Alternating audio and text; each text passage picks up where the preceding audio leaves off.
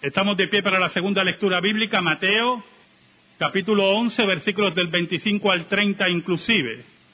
Hermano Jonathan Zapata hace lectura de la santa palabra de Dios. En aquel tiempo, respondiendo Jesús dijo, Te alabo, Padre, Señor del cielo y de la tierra, porque escondiste estas cosas de los sabios y de los entendidos, y las revelaste a los niños. Sí, Padre, porque así te agradó. Todas las cosas me fueron entregadas por mi Padre, y nadie conoce al Hijo sino el Padre, ni al Padre conoce a alguno, sino el Hijo y aquel a quien el Hijo lo quiera revelar. Venid a mí todos los que estáis trabajados y cargados, y yo os haré descansar. Llevad mi yugo sobre vosotros, y aprended de mí, porque soy manso y humilde de corazón, y hallaréis descanso para vuestras almas, porque mi yugo es fácil y ligera mi carga. Mateo 11 del 25 al 30, lectura de nuestra liturgia. Mateo ubica este pasaje, pero no nos indica en qué conexión está la reacción de Jesús. Es Lucas el que nos dice que este discurso, esta pequeña perícopa, viene después de la llegada de los setenta, los que envió Cristo dos por dos en pareja a predicar el reino. Y vienen con grandes informes al maestro. Y en estos cinco versículos, cinco o seis versículos, el maestro nos habla de un contenido profundo de la palabra de Dios. De un contenido del cual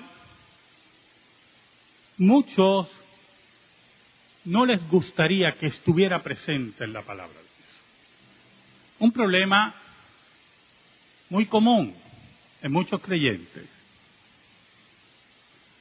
El problema de ser selectivos con la palabra de Dios, de no querer ser confrontados con la palabra de Dios, de no querer entender lo que dice la palabra de Dios de no sujetarse y someterse al reinado, a la monarquía de Cristo, de ser profundamente desobedientes. Pero el Señor nos explica cosas interesantes en esta pericopa. Oramos. Digno eres, Señor, de toda alabanza y de toda gloria. Te damos gracias. Muchas gracias.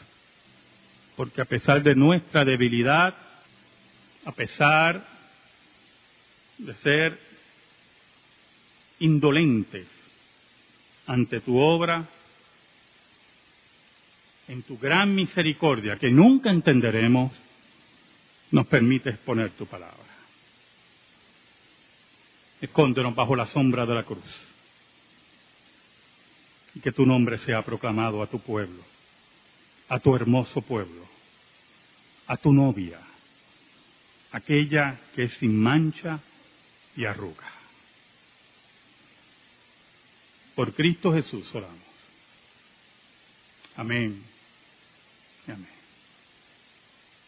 En aquel tiempo respondiendo Jesús dijo, te alabo, Padre, Señor del cielo y de la tierra, porque escondiste estas cosas de los sabios y de los entendidos y las revelaste a los niños.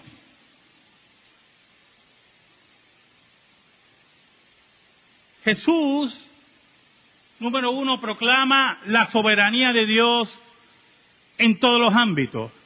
Te alabo, Padre, Señor del cielo y la tierra. El término Señor es el término de ser dueño, de ser que administra todas las cosas, de aquel que no puede ser frustrado su plan, que no puede ser frustrado su gobierno, A ese Jesús alaba. Ahora, la alabanza de Jesús es de total sujeción. Es una alabanza de total adoración en su condición humana. Es interesante que Jesús no dice como otros, en otros sitios, te alabo Padre mío.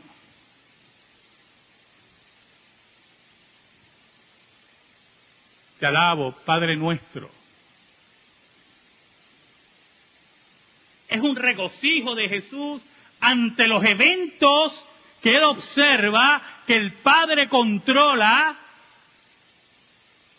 pero al mismo tiempo una alabanza, y aquí entra lo contundente de este versículo, porque escondiste estas cosas de los sabios y de los entendidos y las revelaste a los niños. Miren interesante, Jesús alaba a Dios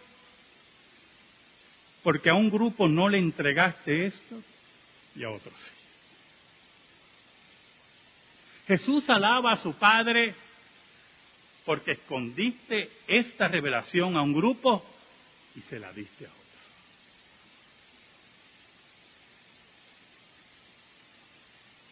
Jesús alaba a su Padre porque hace una separación de aquellos que dicen no necesitar nada, de aquellos que lo saben todo, de aquellos que lo entienden todo, y se lo entrega a los niños, a los pequeñitos.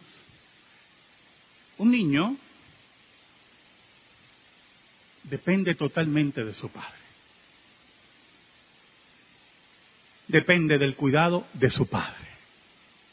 Depende de la alimentación de su padre. Sus padres siempre están atentos. Cuando Jesús habla aquí y la revelaste a los niños, aquellos que en su corazón saben que necesitan de Dios, aquellos en su corazón que saben que están totalmente lejos de Dios, aquellos que dentro de su corazón, por el poder del Espíritu Santo, saben que necesitan la salvación de Dios. A esos Dios no le esconde la predicación del Evangelio. Aquellos que dependen totalmente de Dios. Aquellos que no consideran la fe cristiana como un apéndice, como un, si se puede decir, un aspecto adicional en sus vidas, un accesorio. Aquellos que saben que la fe cristiana, que el Cristo vivo, debe ocupar todas las áreas de su vida, como ocurre con la vida de un niño y sus padres. Hoy en día, que los movimientos progresistas le quieren quitar la autoridad a los padres para pasársela a ellos y hacer lo que ellos les dé la gana con nuestros hijos y abusar de ellos mentalmente y abusar de ellos ideológicamente y otros con unos planes más macabros. Esos que nos vienen a dictar en contra de lo que Dios ha establecido, tenemos que decirle que nosotros somos como los niños, como los bebés de Dios, como dice un autor, y dependemos solamente de nuestro Dios. Si tú no estás rendido así a Jesús, algo no se te ha revelado. Si tú no estás entregado así a Jesús, algo tú no entiendes. Ahora, lo interesante es el versículo 26. Sí, Padre, porque así te agradó. No había nada en el hombre que moviera a Dios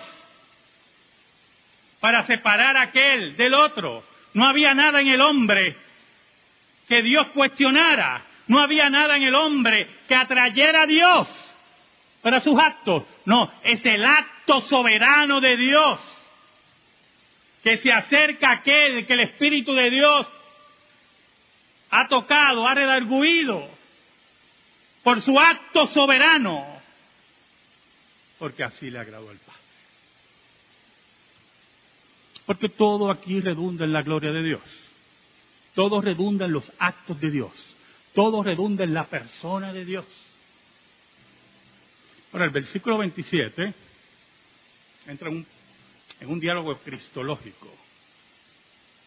Ese que le agradó ocultar esto a aquellos que decía Cristo, por cierto, en forma cínica, decía Cristo, el médico no viene a curar a los sanos, mirando a los fariseos que se creían sanos, y muchos por ahí que todavía se creen sanos. El médico viene a buscar aquí a los que están enfermos. Y los fariseos rechinaban sus dientes porque sabía que hablaba de ellos. En el versículo 27 dice, todas las cosas me fueron entregadas por mi Padre. Es la relación trinitaria entre el Padre y el Hijo. Todo lo que pertenece al Padre pertenece al Hijo. Todo el que honra al Padre honra al Hijo igualmente.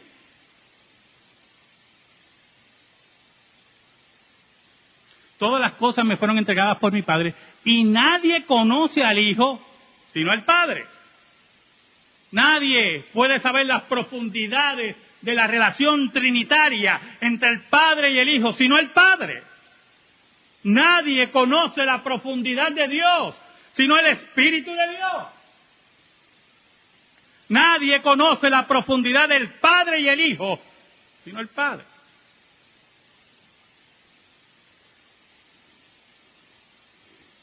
Pero añade Jesús, ni el Padre conoce a alguno sino el Hijo. Y dice, y aquel, escuche bien, y aquel a quien el Hijo lo quiera revelar. Aquí nadie obliga a Dios.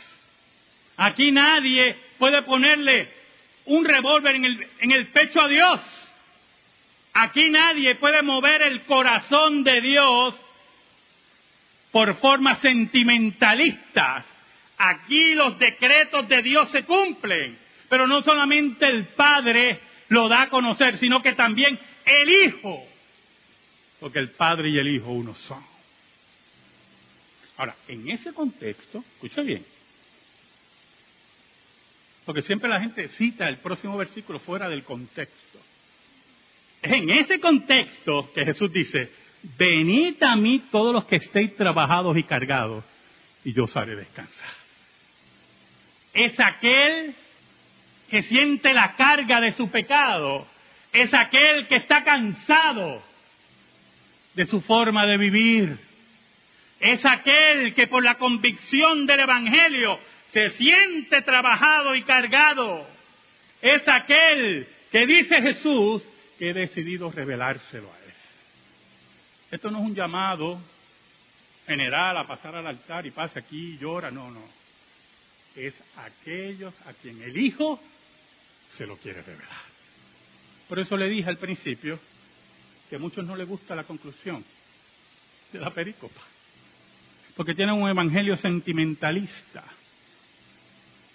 un evangelio de lloros continuos, de escalofríos, un evangelio endeble, enclenque. El versículo 29 utiliza la palabra yugo.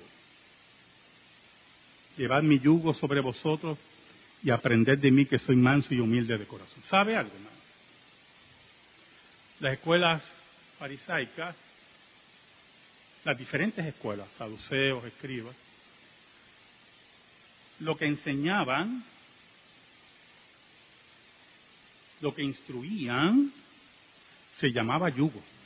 El yugo de la escuela farisaica, el yugo de los saduceos, en el sentido, escuche bien,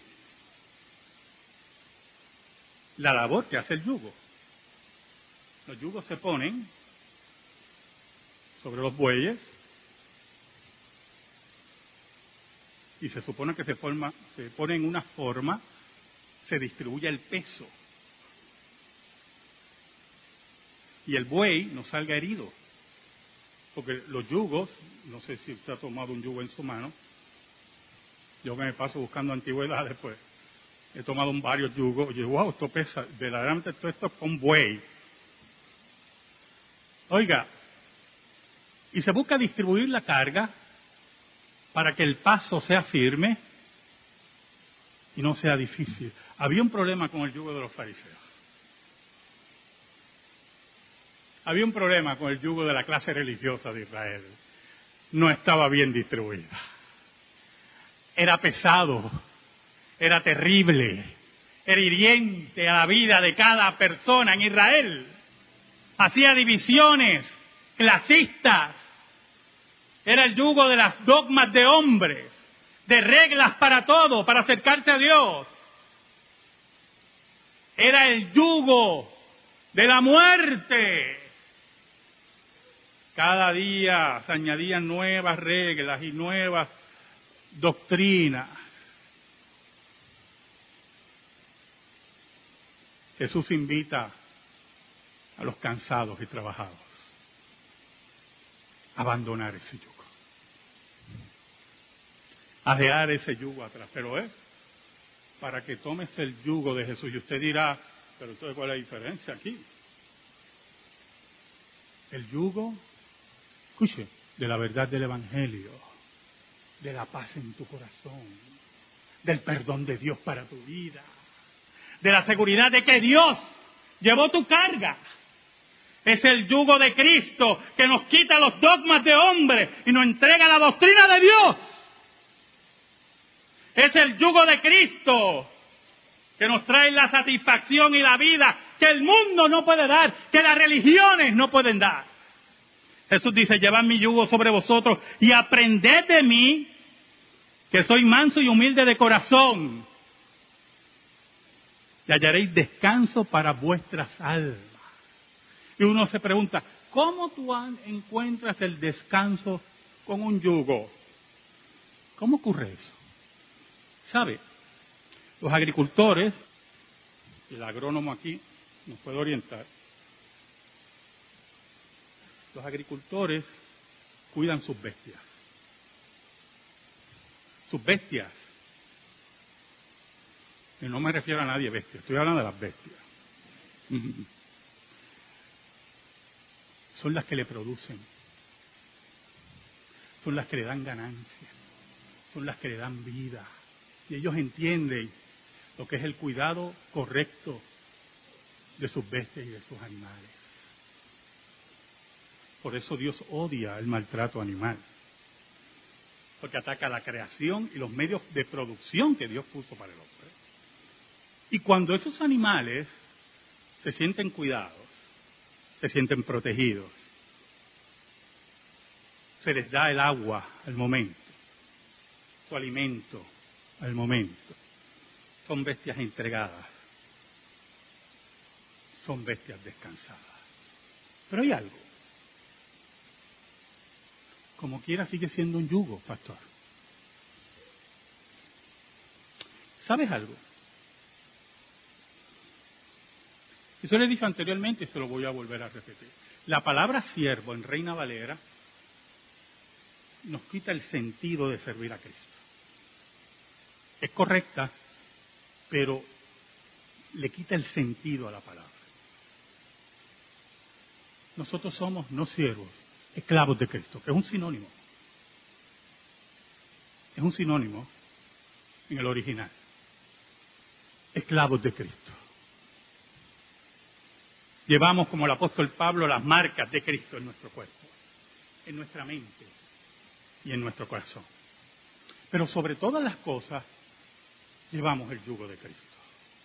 Porque tiene una cualidad que no tienen los yugos de las religiones paganas ni del fariseísmo apóstata y hipócrita, de todas sus dogmas y reglas, tiene la característica del versículo 30. porque mi yugo es fácil y ligera mi carga. Porque en el momento que somos esclavos de Cristo y se nos pone el yugo de Dios, entendemos que ese yugo y esa entrega es por algo que se hizo, por algo que nadie puede borrar, por algo que nada puede destruir.